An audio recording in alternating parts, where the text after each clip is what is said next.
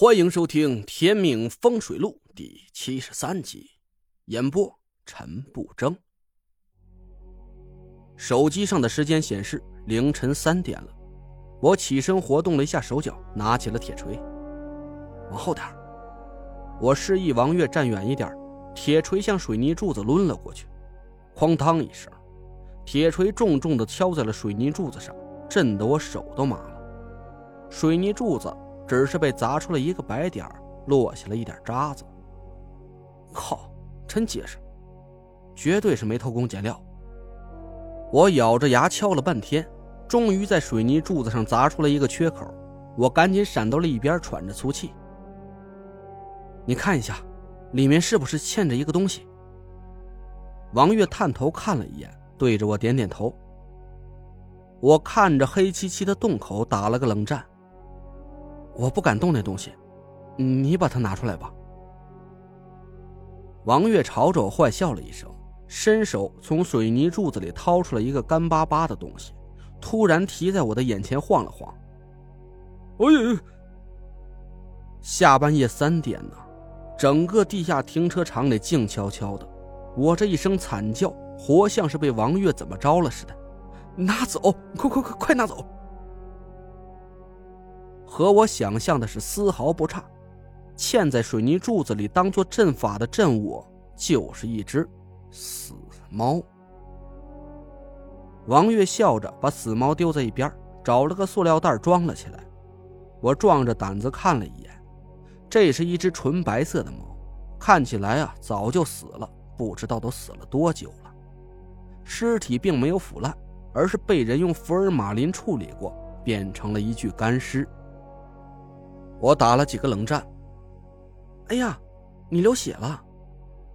王月叫起来，我这才发现我的手已经麻木的没有了知觉，虎口流出了一丝鲜血。王月用矿泉水给我洗了洗伤口，简单的包扎了一下。阴煞不是已经解决掉了吗？这个阵法非要破坏掉不可吗？我苦笑了一声。这个煞局的关键，不是在阴煞身上。而是这些阵物，阵法不破，还会引来其他的阴煞，以后还会出事的。我歇了一会儿，提着包往第二个死者的车位走去。走吧，今晚有的忙活呢。六个死者的车位，每一个车位旁边的水泥柱子里都镶嵌着一只死猫。我们足足忙活了三个多小时，这才把六只死猫都给拿了出来。最可气的是，有一个位置是在距离地面七尺的位置，只是揍死我也够不到啊！我只能把王月扛在肩上，让他帮忙砸开水泥柱子。我抱着他健美的大腿，脖颈后面传来一阵温热，正在情不自禁想入非非时，一不小心呐，是吃了一嘴的水泥渣子。就剩最后一个地方了，你的车位。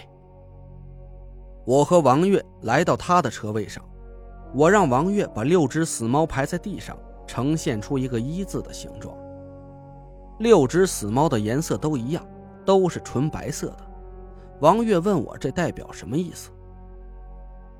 有句成语叫物极必反，这个煞局就是用的这个道理。要是没猜错的话，最后一根水泥柱子里的死猫是黑色的，白色的为阳。黑色的为阴，这叫六星拱月，阴之极也。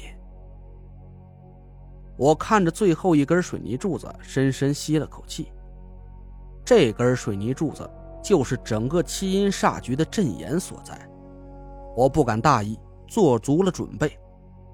我把水泥柱子用白蜡围了个结结实实，又在六只死猫的左边点上了一支白色的蜡烛。形成了一个七字的形状。我又点了一支红色的蜡烛，斜斜的放在水泥柱子的东南角上。王月问我：“这是干嘛呢？”我说道：“先用阳火之气衰减阵眼的煞气，什么时候这支蜡烛灭了，就告诉我。”好。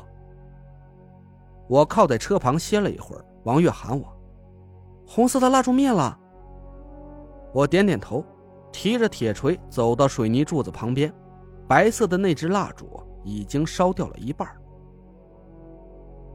一会儿我砸水泥柱子时候，你盯着点这支白色的蜡烛要是烧完或者突然灭了，就赶紧喊住我。好。我掐算了一下，在距离地面一尺七分的地方砸起了水泥柱子，哐哐哐哐哐。铁锤敲打在水泥柱子上，石屑飞到我的脸上，生疼啊！我不敢停手，咬着牙加快速度。要是白色的蜡烛灭掉的话，就前功尽弃了。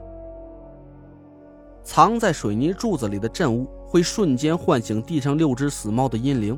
我要再想收拾它的话，可没有现在这么简单了。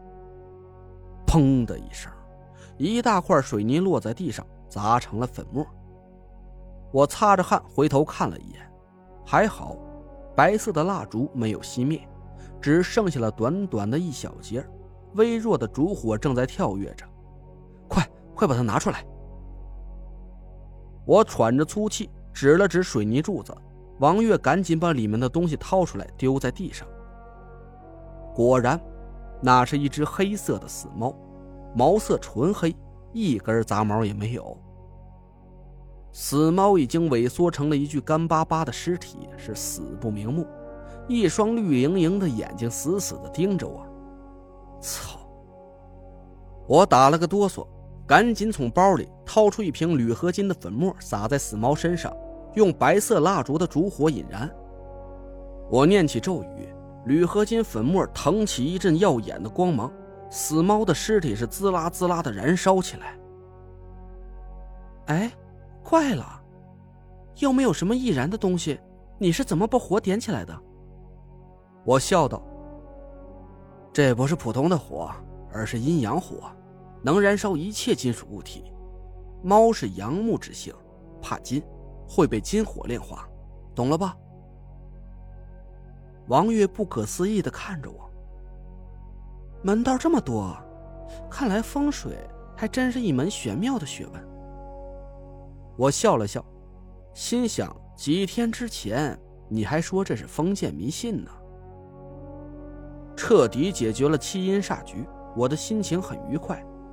这下子田慧文是彻底摆脱了这栋凶楼的困扰，我也能回家和她团聚了。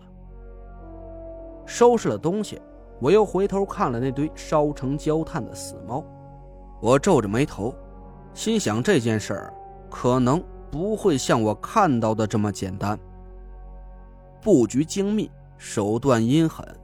这分明就是有人在针对田慧文，或者说是在针对田家的天虹集团。这个七阴煞局的背后一定隐藏着什么阴谋，设局的人会是谁呢？我想了半天，脑子里浮现出一个人，孙侯。会不会是他呢？王月看出了我的心思。拍了拍我的肩膀，剩下的事儿交给我们吧。我想以我们的侦查手段，应该很快就能找到那个设局的人。我对他笑笑说：“好，那谢谢你了。”我把包放在王月的车上，他看着我，低声问了一句：“要不要上楼去坐坐？”不了，我拒绝了他。你应该理解我现在的心情，归心似箭呢。那好吧，我送你。王月开着车，一路上我们都心照不宣的保持着沉默。车子停在了田家别墅的门口，我下了车，回头对王月摆了摆手：“谢谢你送我回来，再见。”哎，王月叫了我一声，脸上的神色有点儿。要是我没看错的话，应该是扭捏。我们算是朋友了吗？我看着他笑了，不算。你为什么？我走到他的面前，坏笑了一声。算叔侄，你得叫我叔。我才不，哼。